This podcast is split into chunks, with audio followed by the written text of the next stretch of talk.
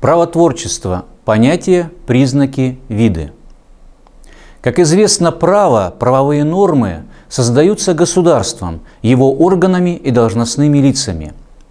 Деятельность компетентных органов и должностных лиц по разработке, принятию, изменению или отмене норм права в соответствии с потребностями общественного развития называется правотворчество.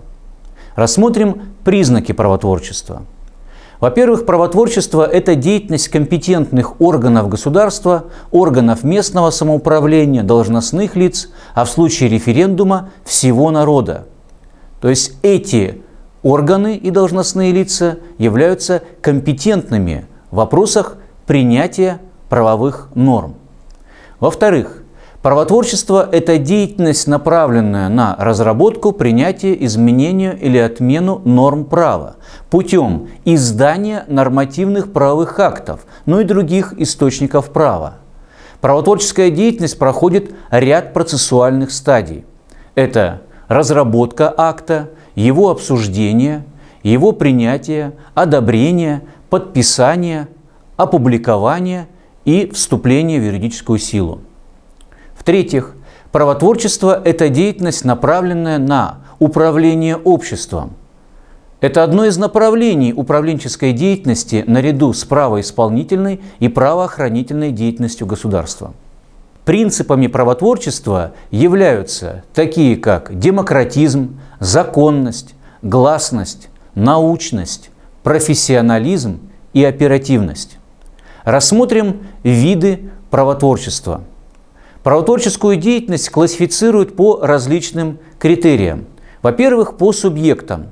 Различают непосредственное правотворчество народа.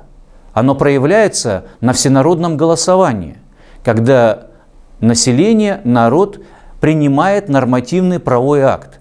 В российском государстве таким примером является Конституция. Во-вторых, правотворчество государственных органов и должностных лиц – на федеральном уровне это правотворчество президента Российской Федерации, правотворчество Федерального собрания, правотворчество правительства Российской Федерации, федеральных министерств. На региональном уровне это правотворчество глав субъектов Российской Федерации, правотворчество законодательных органов субъектов Федерации, исполнительных органов. В-третьих, правотворчество органов местного самоуправления и их должностных лиц. Так, например, на муниципальном уровне нормативные правовые акты издают глава муниципального образования, исполнительно-распорядительный орган муниципального образования, например, администрация, представительный орган муниципального образования, например, городская или районная дума. И в-четвертых, правотворчество организаций, учреждений, предприятий. По-другому называется локальное правотворчество. Это деятельность организаций по принятию внутренних своих актов, например, устава, положения или приказа. Следующим критерием классификации видов правотворчества являются формы или источники права. По формам права различают следующие виды правотворчества. Во-первых, санкционирование государством обычаев.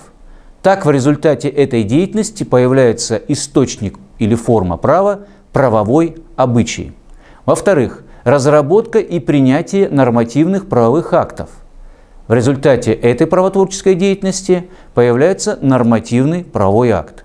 В-третьих, принятие судебных и административных решений – в дальнейшем используемых как образец, эталон по всем аналогичным делам. В результате этой деятельности возникает такой источник права, как правовой прецедент. И в-четвертых, заключение договоров нормативного содержания, например, международный договор. И рассмотрим стадии правотворческого процесса. На примере принятия закона – Первой стадией законодательного или правотворческого процесса является стадия законодательной инициативы. На этой стадии в Государственную Думу вносится предложение о разработке и принятии закона, либо уже готовый законопроект. Правом законодательной инициативы в России обладают президент Российской Федерации, правительство Российской Федерации, депутаты Государственной Думы, Совет Федерации, члены Совета Федерации, Конституционный суд России, Верховный суд России и законодательные органы субъектов Российской Федерации. Следующая стадия – разработка и обсуждение законопроекта в Государственной Думе, а также принятие закона Госдумой. Для принятия федерального закона требуется большинство голосов от общего числа депутатов Госдумы, то есть 50% от общего числа депутатов плюс один голос – для принятия федерального конституционного закона требуется не менее двух третей голосов от общего числа депутатов Государственной Думы. Следующая стадия – обсуждение закона Советом Федерации и его одобрение. Для одобрения федерального закона требуется большинство голосов от общего числа членов Совета Федерации, то есть 50% плюс один голос. Для одобрения федерального конституционного закона требуется не менее трех четвертей голосов от общего числа членов Совета Федерации. Следующей стадией является рассмотрение закона президентом и его подписание. Федеральные конституционные законы президент обязан подписать. Федеральные законы он либо подписывает, либо отклоняет. Отклонение закона президентом называется вето. И последней стадией законодательного процесса является обнародование закона.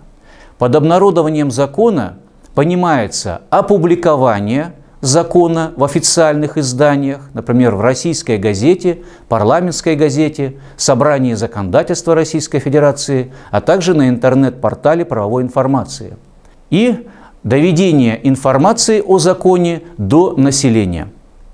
Спасибо за внимание.